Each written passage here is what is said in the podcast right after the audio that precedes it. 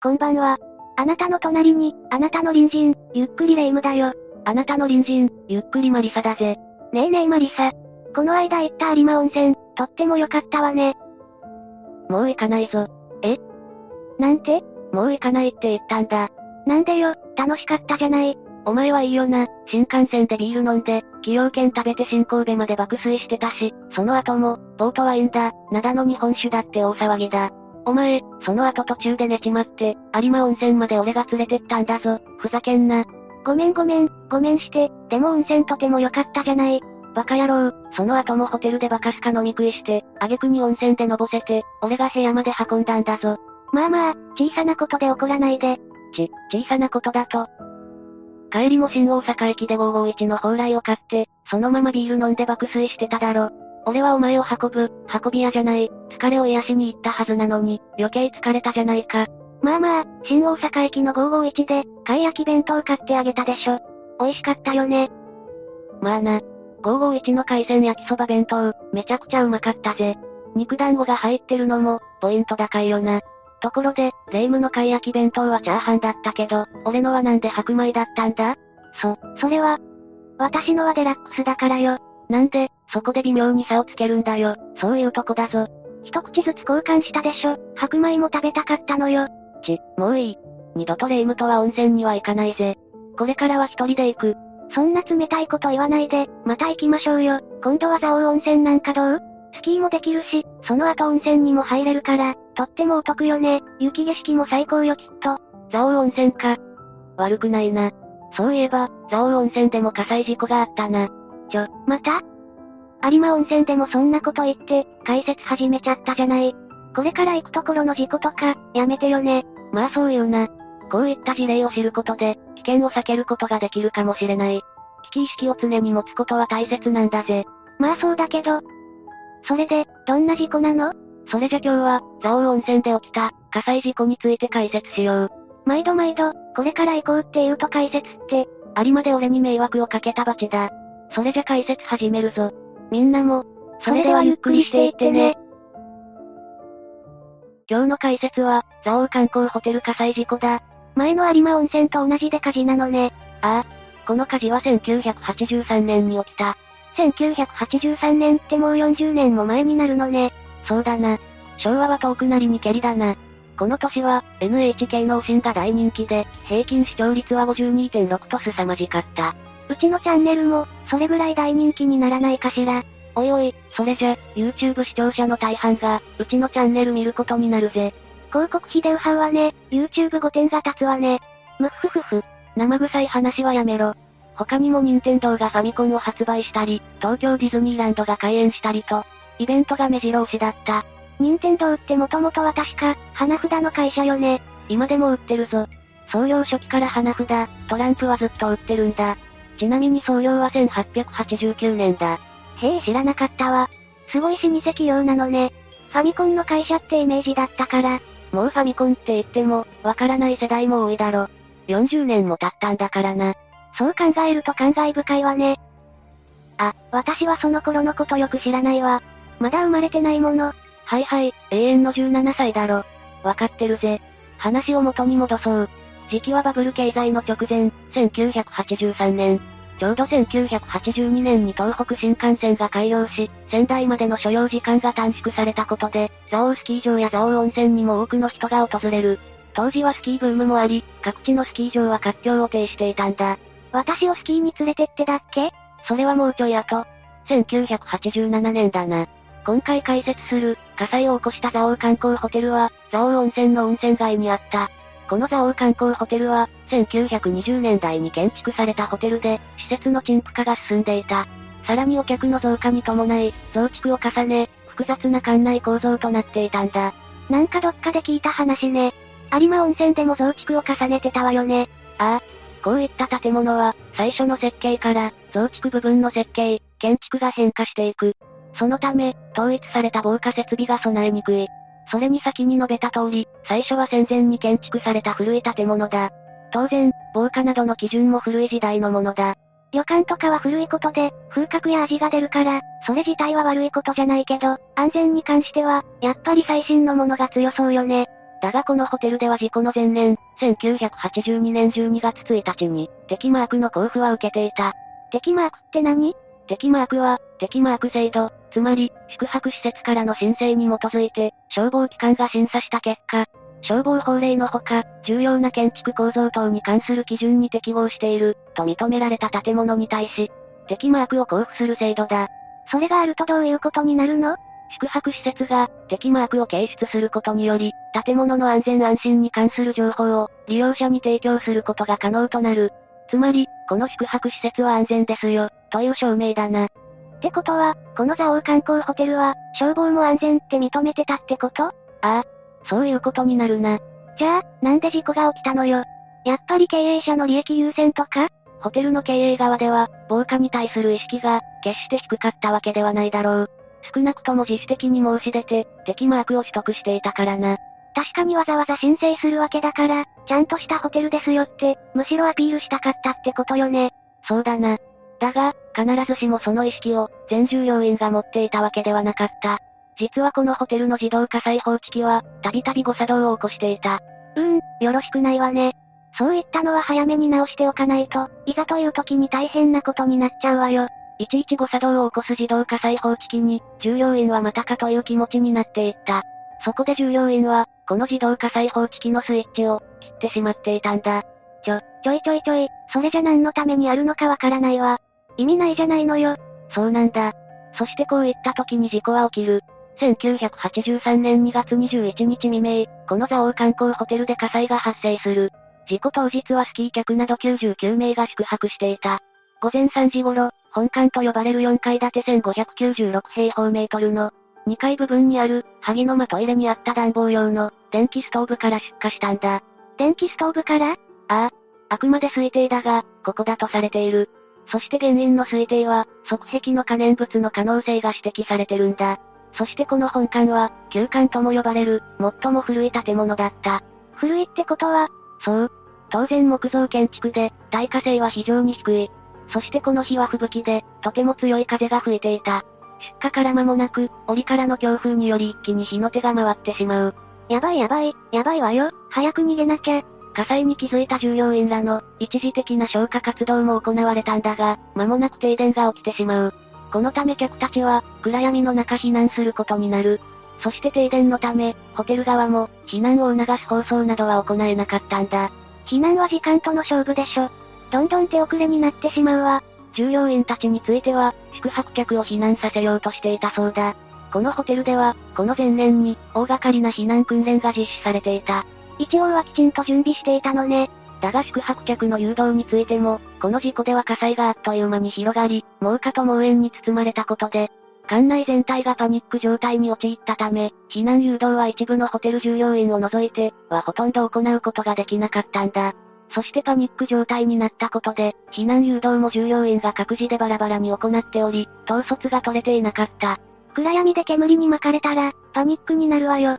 従業員はまだ、普段から館内を知ってるからいいけど、お客さんは、どうしたらいいかわからないわよね。こんな状態じゃ、逃げ遅れちゃうわ。99人も宿泊客がいるんでしょ。大惨事になっちゃうわ。ああ。だが宿泊客99名と、全従業員のうち大半は、避難誘導や、自力でなんとか外に脱出することができた。しかし、宿泊客の避難誘導に当たっていた、ホテル従業員、新宿区の保母さんの団体、東京都職員労組の団体など、11名が逃げ遅れて、一酸化炭素中毒により犠牲となったんだ。11名も一酸化炭素で亡くなってしまったのね。やっぱり一酸化炭素中毒は恐ろしいわね。犠牲者はすべて本館、つまり木造の旧館から発見された。6名が1階の配膳室付近、4名が2階食堂横のトイレ付近で、うつ伏せに倒れていた。これで10名ね。あと1人は ?1 名は3階客室で、布団に入ったままの姿で発見されている。眠ったまま亡くなったのかしらもしそうなら、苦しまずに亡くなっていればって、思っちゃうわね。また犠牲者のうちの1名は、ホテル経営者の家族で、もう1名は火災当日に、火災報知器のスイッチを切った女性従業員だったんだ。経営者の家族も亡くなったのね。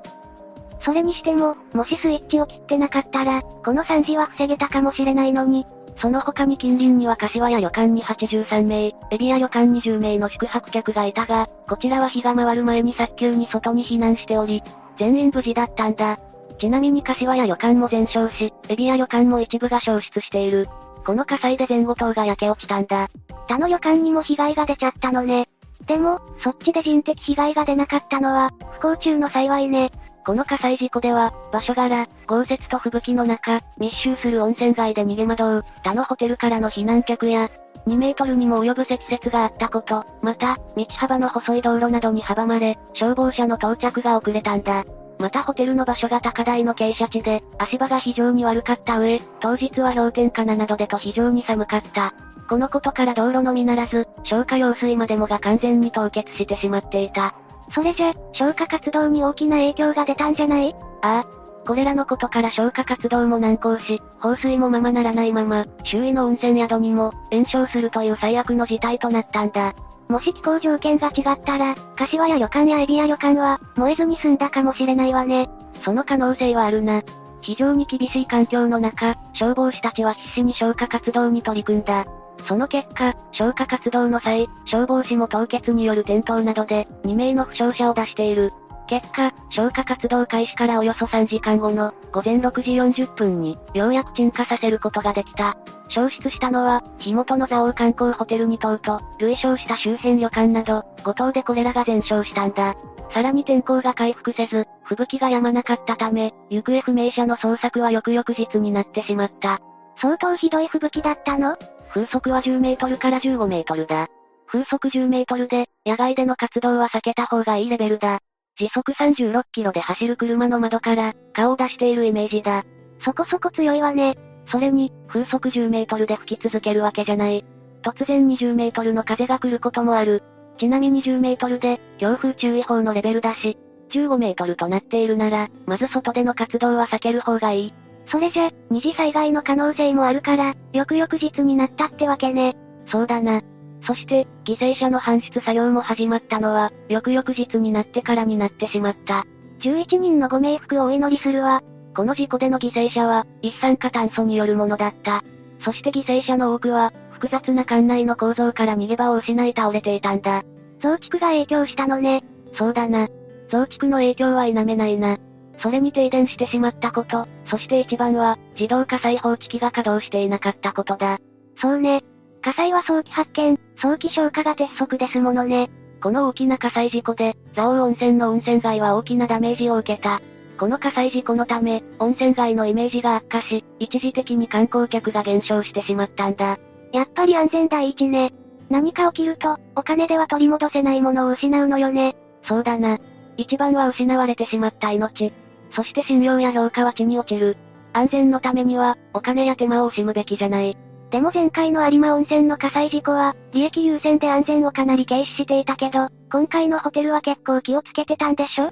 自動火災報知器を切ってたのは、絶対ダメだけだけど、敵マークを取ったり、避難訓練もしてたし、結構、真面目に取り組んでるようにも思うんだけど。確かにな。だが結果が全てだ。特に今回のように、大勢の人が亡くなった事故では、どう頑張ったかではなく、防止できなければ意味がない。厳しい言い方になるがな。そうね。被害者、犠牲者の方には言い訳できないものね。それに経営者の家族も犠牲になったんでしょ。そうだな。その経営者である代表取締役は、防災管理者でもあった。その代表取締役は事故後に、会社や個人所有の資産を、遺族への賠償のために捻出するなど奔走していたが、後に業務上過失致死傷罪で逮捕されている。確かに結果は重大だけど、家族も亡くしてるし、全てを失って気の毒よね。しかも逮捕されるなんて。彼は1985年5月20日、山形地方裁判所の第一審判決で、禁錮2年、執行猶予3年の有罪判決を受けているんだ。ちょっと気の毒な気もするけど、仕方がないのかもしれないわね。事故後、株式会社蔵王観光ホテルは廃業に追い込まれた。建物も現場検証後に、直ちに全て取り壊され更地になった。ホテル跡地には、全焼したエビや旅館が再建されたほか、元のエビや旅館跡地に山形や旅館が建てられた。同じく全焼した柏や旅館も完全に取り壊されたが、こちらは再建されずにそのまま廃業している。火災は周りにも迷惑をかけちゃうから、本当に気をつけないとね。柏や旅館跡地は、20年間以上も更地だったんだが、2004年、跡地の一部に、ザオープラザホテルと社員寮が建てられ、ホテルの社員寮に火災事故の慰霊碑が建てられたんだ。亡くなった人たちは、本当にお気の毒よね。せっかく楽しい旅行のはずが、こんなことになっちゃうなんて。そうだな。俺たちも宿泊時には、避難経路を確認することは、絶対に忘れちゃいけないな。古い旅館だけじゃなく、新しいホテルでも一緒だぜ。わかったわ。特に停電することもあるから、室内にある非常灯や、懐中電灯なども確認しておくことだ。部屋や廊下の窓の近くに、避難はしごや器具があれば、使い方などを読んでおくのもいいな。なんか旅行に来て、そこまでしたくないんだけど、命には変えられないわね。そうだぞレイム。最後に頼れるのは自分の力と知識だ。知っておけば準備もできるし、安心だろ。確かに、安心してぐっすり眠れるわね。そういえばレイム。有馬温泉で、チェックイン間際まで爆睡してたな。何度起こしても起きないし。困ったぞ。それは、マリサがいるから安心して寝られたのよ。どうもありがとうね。どういたしまして。ってそうじゃない。自分の身は自分で守れよ。あんなびくともしない、爆睡してると何か起きたら大変だぞ。大丈夫大丈夫。マリサは私を見捨てたりしないわ。私たちは最高のバディ、いわゆるずっともよ。なんだか俺が、霊夢に依存されているような気がするんだが。まあいい。はいこれ。何これ？領収書？ああ。前回の有馬温泉は霊夢が誘って、霊夢のプランで行ったから、霊夢の支払いだぞ。いわゆる一つの、霊夢による、霊夢のための、霊夢による旅行だ。そんな、リンカーンの名言みたいに言わないでよ。ちょ、ちょっと待って、こんなに払えないわよ。大丈夫だ。霊夢の給与天引きにしておいた。聞いてないわよ、勘弁してよ。これじゃ、今月ずっと卵かけご飯か、もやし炒めもやしになっちゃうわよ。よかったじゃないか。もやしもやしなら、痩せられるぞ。へちゃむくれ大福から、普通の大福にクラスチェンジだな。キー。なんて人なの、マリサを信じた私がバカだったわ。それはこっちのセリフだ。ずっとレイムを頭に乗せて運んだ、俺の身にもなってみろ。わかったわ。次の蔵王温泉旅行では、私がマリサを乗せるから、この支払いは半分にして。いや、別に俺はそんなこと望んで。いいえ、これで愛子よ。文句は言わせないわ。勘弁してくれよ。恥ずかしいだろ。まあ、とりあえずプランを考えようぜ。そうね。安全安心、楽しい旅にしましょうね。ああ。みんなも旅行に行くときは、信頼できる隣人と行くことをお勧めするぜ。そうじゃないと大変な目に遭ってしまう。そうね。マリサのように頼れるパートナーを、みんなも探して楽しい旅行に行ってね。じゃあ、次回までのお別れだ。それまで皆が、無事に過ごしていることを祈ってるぜ。それじゃ、次回も私たちの隣人として、ゆっくりしていってね。